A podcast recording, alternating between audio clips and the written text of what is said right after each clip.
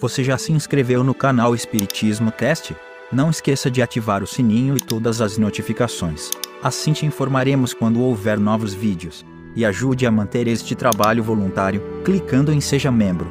Com isso você nos ajuda a produzir mais conteúdo sobre nossa rica doutrina, com a melhor qualidade técnica possível. E não se esqueça de clicar no like e compartilhar com seus amigos. Gratidão pela sua presença.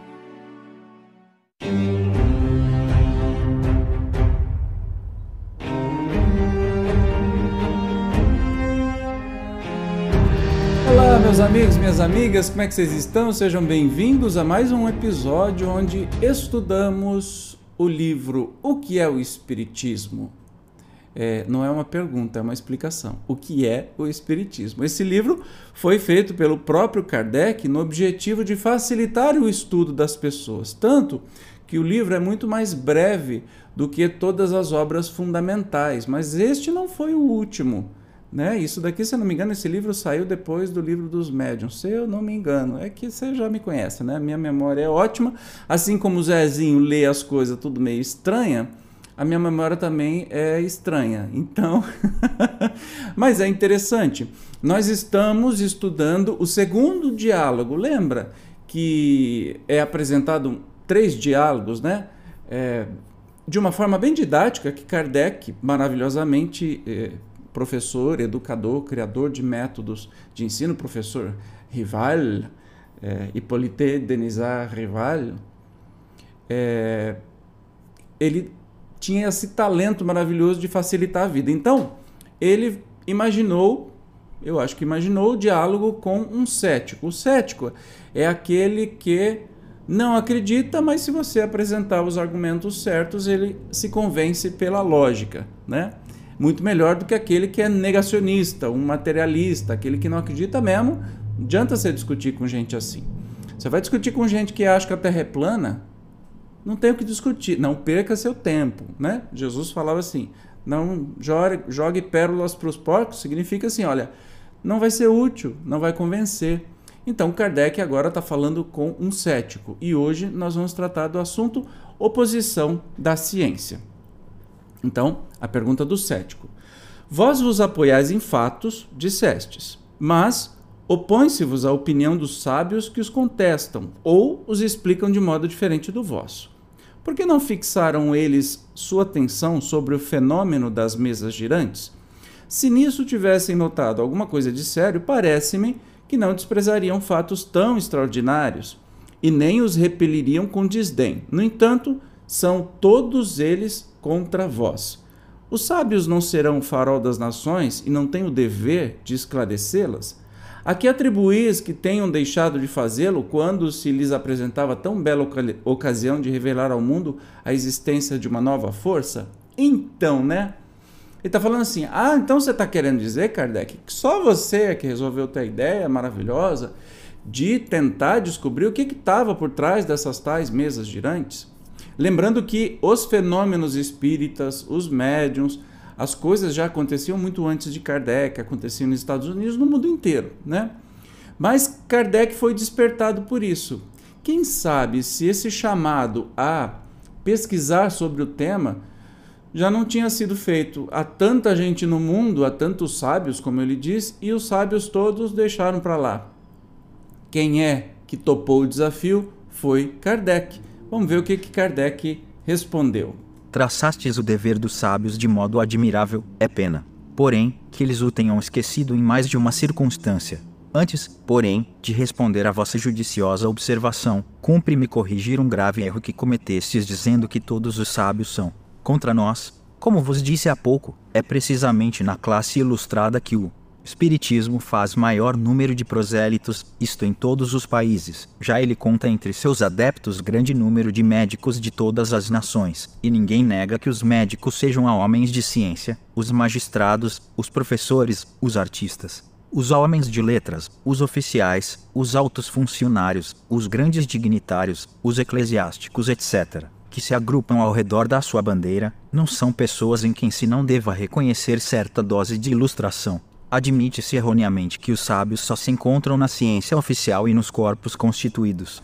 O que eu acho maravilhoso de Kardec é que ele já começa assim, fazendo uma situada na, na opinião. Perceba, ele, Kardec, estimula o embate, a discussão de ideias. Ele, você nunca vai ver Kardec atacando pessoas, né?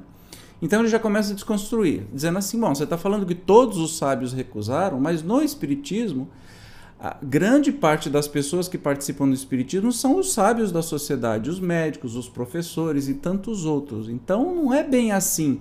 Ah, os sábios todos desprezaram, né? Então ele já começa é, um por um, cientificamente falando, e, e isso é, funciona na defesa das teses e tudo mais é, descartando as, as, os argumentos. Né? Isso é lindo demais. Pelo fato de ainda não ter o Espiritismo adquirido direito de cidade na ciência oficial, merecerá ser condenado. Se nunca a ciência se houvesse enganado, sua opinião nesse sentido teria grande peso na balança. Infelizmente, a experiência prova o contrário. Não repeliu ela como quimeras tantas descobertas que, mais tarde, se tornaram título de glória para os seus autores, não foi devido a um parecer do nosso primeiro corpo sábio que a França se absteve da iniciativa do vapor. Quando Fulton veio ao campo de Bolonha apresentar o seu plano a Napoleão e, que confiou o exame imediato ao Instituto, não decidiu este que aquilo era uma utopia, com que se não devia ocupar, devemos daí concluir que os membros do Instituto são ignorantes e que sejam justificados os epitetos triviais que, à força de mau gosto, certas pessoas se comprazem em prodigalizar-lhes.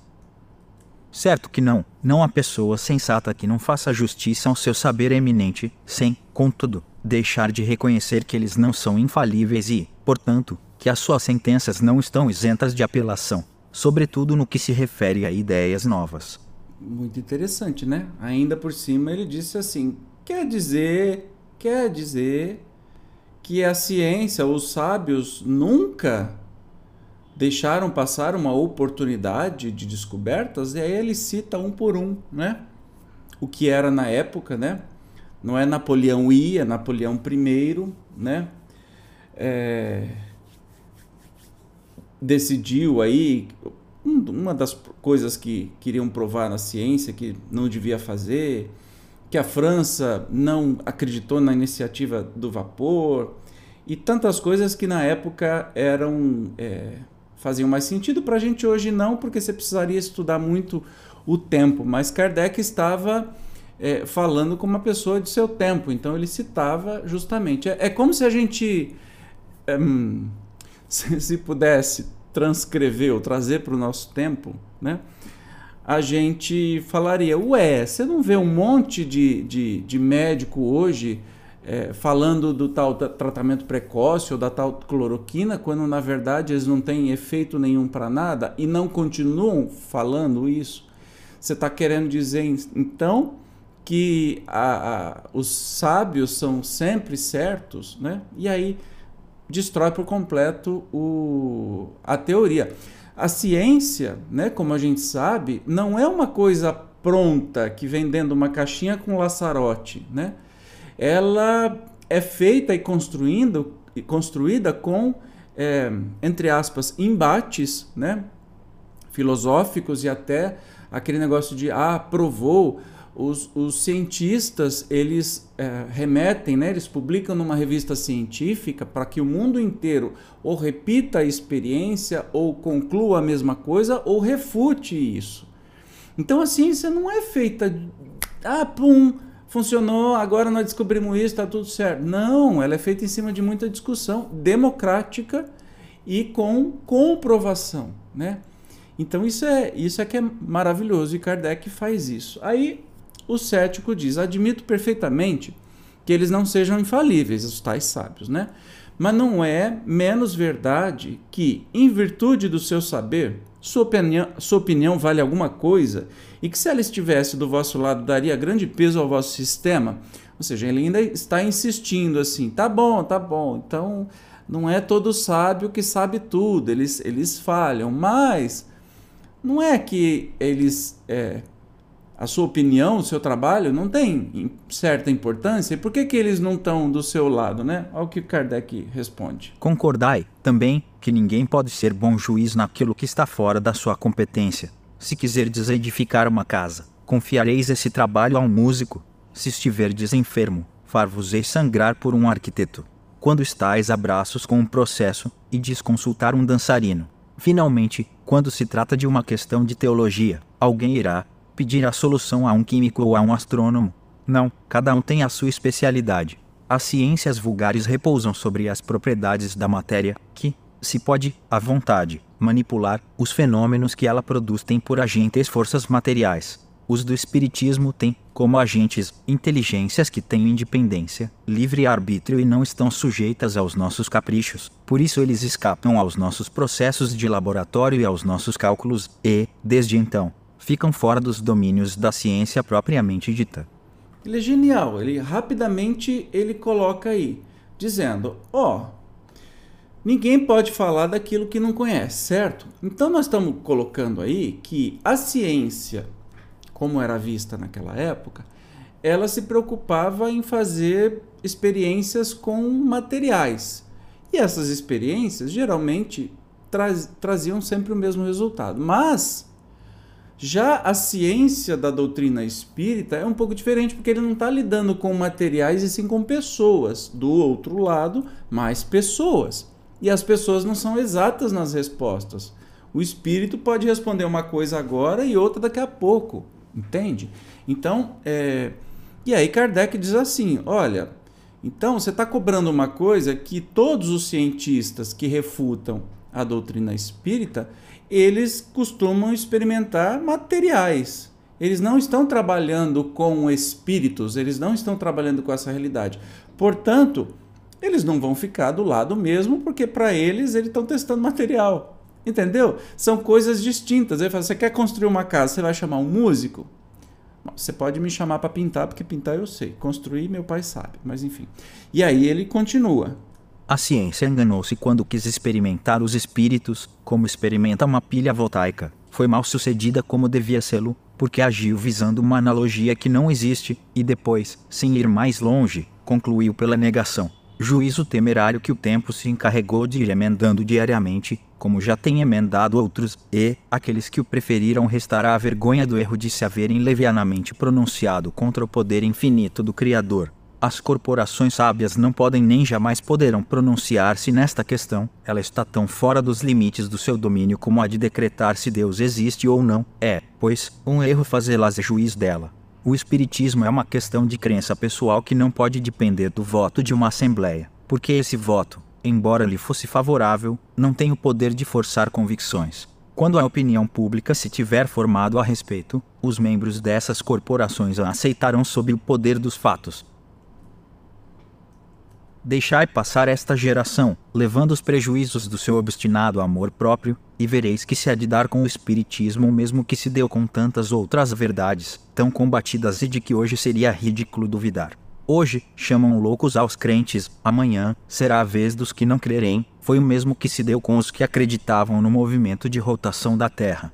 Nem todos os sábios, porém, julgaram do mesmo modo, e notai que agora chamo sábios aos homens de estudo e saber, tenham ou não tenham um título oficial. Muitos fizeram o seguinte raciocínio: Não há efeitos sem causa, e os efeitos mais vulgares podem conduzir-nos à solução dos mais difíceis problemas. Se Newton não tivesse prestado atenção à queda de uma maçã, se Galvani tivesse repelido sua serva e lhe chamasse visionária e louca, quando esta lhe falou das rãs que dançavam no prato, talvez ainda estivéssemos sem conhecer a admirável lei da gravitação universal e as fecundas propriedades da pilha elétrica. O fenômeno, burlescamente designado sob o nome de dança das mesas, não é mais ridículo que a dança das rãs e, talvez, encerre alguns desses segredos da natureza, que, quando se tem a chave para explicá-los, revolucionam a humanidade. Não é perfeito, gente? Fala a verdade, não é perfeito? Mas ele continua ainda, eu não, não tenho nem o que explicar. Ele continua para concluir a ideia. Eles disseram ainda: já que tanta gente se ocupa com eles e homens notáveis fizeram deles o objeto do seu estudo, é preciso que alguma coisa de verdade se encontre em tais fenômenos. Uma ilusão, uma farsa, se o quiserem, não pode ter esse caráter de generalidade. Seria divertimento para certo círculo, para certa sociedade, mas não daria a volta ao mundo. Guardemo-nos, pois, de negar a possibilidade do que não compreendemos, com receio de receber, mais cedo ou mais tarde, o desmentido que desabonaria nossa perspicácia. Não é, não é interessante? Os argumentos do Kardec são absurdamente perfeitos, né? É a coisa mais linda do mundo. Eu ainda ontem estava assistindo um filme o, o, na, na, no Amazon Prime. Eu acho que quem tiver, eu, eu peço para que você assista. Deixa eu pegar o nome aqui, porque, como vocês sabem, né, eu sou ótimo para nomes. E aí eu compartilhei com, com o meu grupo espírita. Uh, Chama-se Close, uh, Close Encounters of the Fifth Kind. Contact has begun. É, encontros é, imediatos de quinto grau. Os contatos já começaram. Né? É do Dr. Stephen Greer. Stephen Greer. Assistam, gente, porque aí vocês vão ver como o espiritismo ele está avançado no seu tempo. Nós estamos falando de uma pessoa que tem uma pesquisa imensa, tem uma experiência incrível e até com documentos é, do, das, das altos, dos altos órgãos dos Estados Unidos, de NASA, de Pentágono, do, do, aquela coisa toda, é, que ele investiga os extraterrestres. E este episódio, eu assisto ele já faz muito tempo, esse episódio traz coisas que me deixaram assim, arrepiados.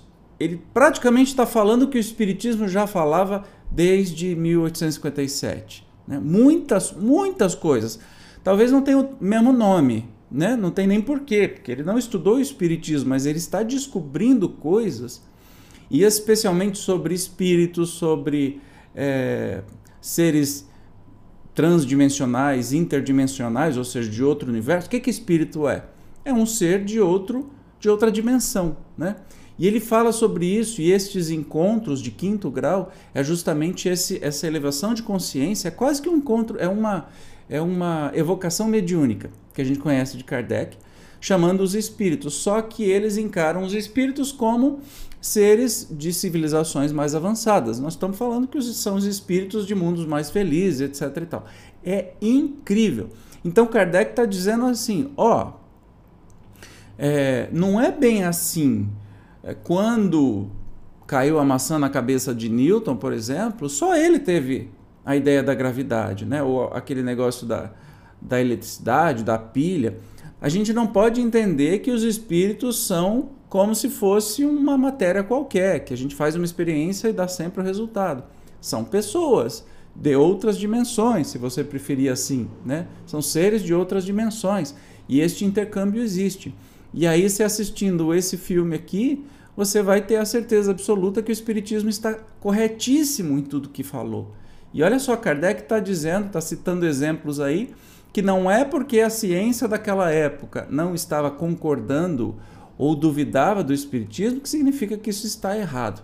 Mas ele continua ainda, a, per a pergunta aí, ó, do cético. Perfeitamente. Eis aí um sábio raciocinando com sabedoria e prudência. E sem ser sábio, eu penso igualmente.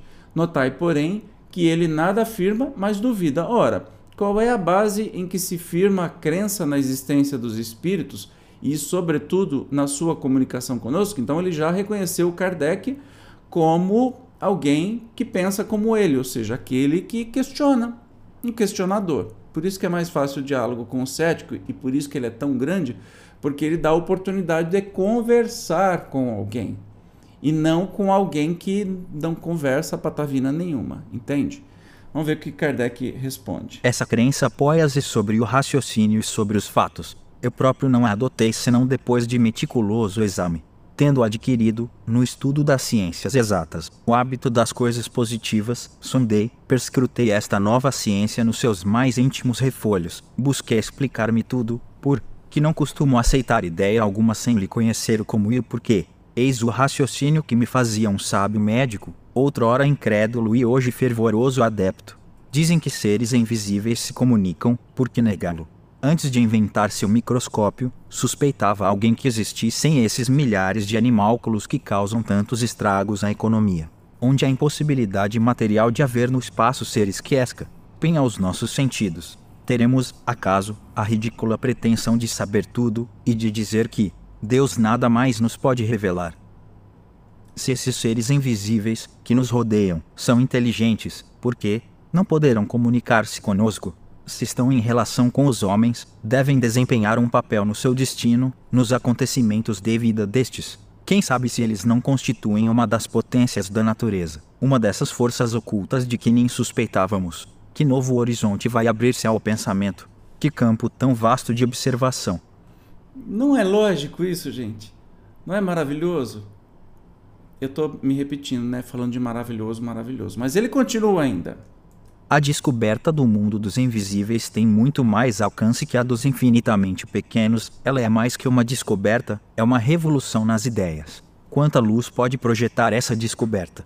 Quantas coisas misteriosas explicadas? Os crentes são ridiculizados, mas que valor tem isso, quando mesmo se tem dado a respeito de todas as grandes descobertas? Cristóvão Colombo não foi repelido, sobrecarregado de desgostos, tratado como insensato, são ideias tão estranhas, dizem, que não se lhes deve dar crédito, mas a isso se pode responder que data de meio século a possibilidade de, em alguns minutos, estabelecer-se correspondência entre dois pontos opostos do nosso planeta. Em algumas horas, atravessar-se a França, com o vapor produzido por um pouco de água fervente, um navio avançar contra o vento e tirarmos da água os meios de iluminar-nos e aquecer-nos. Quem, há meio século, se tivesse proposto iluminar toda a cidade de Paris em um instante com um só reservatório de uma substância invisível, apenas conseguiria fazer rir de si. Será isso, porventura, coisa mais prodigiosa que o espaço ser povoado pelos seres pensantes que, depois de haverem vivido na Terra, nela deixaram seu invólucro material? Não se achará neste fato a explicação de tantas crenças que existem desde os mais remotos tempos. São coisas que bem merecem estudo aprofundado, Eis as reflexões de um sábio, mas de um sábio sem pretensão. Elas são igualmente feitas por muitos outros homens esclarecidos. Estes viram, não superficialmente de ânimo prevenido, estudaram seriamente, sem partido fixo, e tiveram a modéstia de não dizer: Não compreendemos, isto não pode ser a verdade. Sua convicção formou-se pela observação e pelo raciocínio. Se essas ideias fossem uma quimera, acreditais que todos esses homens sisudos as tivessem adotado, que, por tanto tempo, pudessem ser vítimas de uma ilusão. Não há, pois, impossibilidade material de existirem seres invisíveis para nós, povoando o espaço, e esta sua consideração devia bastar para exigir mais circunspeção. Olha que interessante, né? É, Kardec ele, ele destrói todos os argumentos dizendo, primeiro citando todas aquelas coisas interessantes que um médico amigo dele, que também não acreditava, chegou à conclusão, né? Quem imaginaria? Quer dizer, não é só porque a gente não sabe e não estuda que isso não exista. Né? Kardec mesmo era cético. E que bom que ele era cético, porque somente assim nasceu uma doutrina é, vastamente comprovada, diante de muitas experiências e a muitas mãos, com muitas outras coisas. Eu já falei isso em alguns vídeos, mas, por exemplo, não se compara a doutrina espírita a um livro mediúnico escrito por um médium e um espírito. Não desmerecendo estes livros, mas assim, a gente não pode estudar o espiritismo só por meio de romances espíritas. Muito pelo contrário, você tem que estudar o espiritismo pela doutrina espírita, que envolveu milhares de pessoas. Kardec foi o coordenador, mas milhares de pessoas, médiums, doutrinadores, experiências, né?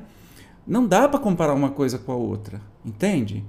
Uma coisa é um médium que está no seu gabinete, incorporado, o espírito ditando, ele está escrevendo um livro mediúnico. Beleza, mas esse espírito pode estar errado. Este médium pode estar errado. O que Kardec fez é colocar é, todas as questões para um monte de médium, um monte de espírito responder e depois compilou isso. Entende? É um trabalho conjunto, magnífico e grandioso, e cético antes de mais nada. Então, a doutrina espírita, por que, que você não converte ninguém para a doutrina espírita? Porque não faz sentido. A pessoa tem que ir pela sua lógica e não pela sua emoção. Ela tem que ir pelo: olha, não é que isso faz sentido? Olha, isso tem razão. Então a, a própria pessoa se convence, ela não precisa que ninguém fique fazendo mágica na frente dela. Ah, então materializa, materializa um espírito aqui para eu ver. Ou, oh, não é assim. Nem na ciência é assim, por que, que seria? no Espiritismo.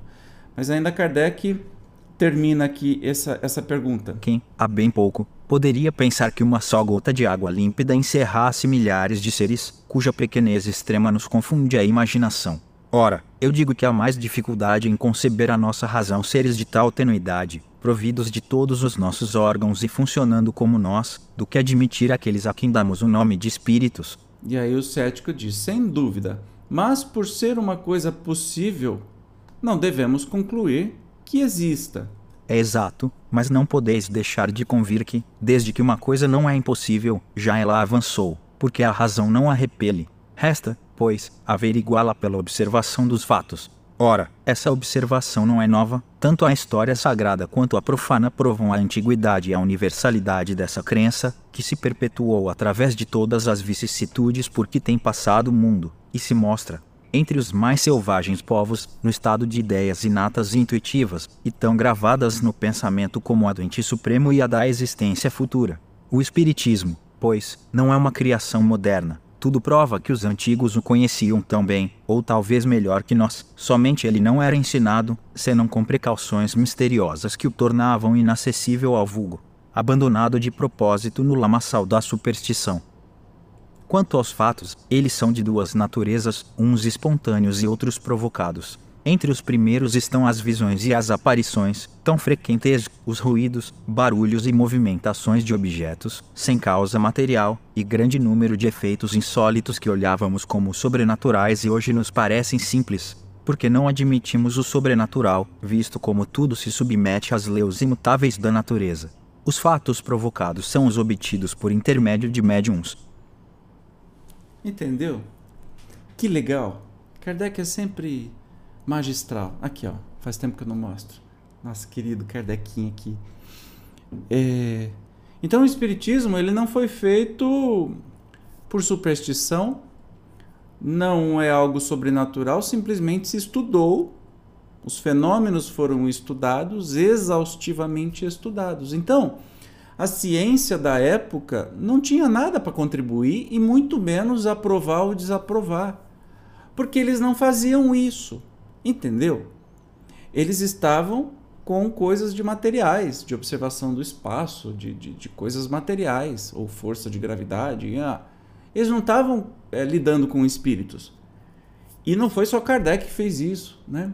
Aqui no final ele diz o espiritismo, né? Não com esse nome, mas é muito mais velho e foi ensinado é, entre os sacerdotes, os, os, os tais da magia e tudo mais, mas era uma coisa fechada que Kardec fez é trazer esse conhecimento para o mundo inteiro. E aí deu no que deu. Hoje nós temos aí espiritismo no mundo inteiro. Né? Ele aflorou muito mais no Brasil, mas tem o espiritismo no mundo inteiro. Isso é maravilhoso. Bom, por hoje é só. No próximo encontro, episódio, nós vamos falar sobre falsas explicações de fenômenos. Também continuamos no segundo diálogo com o cético. Eu te espero, você não vai perder, né? Até lá. Tchau.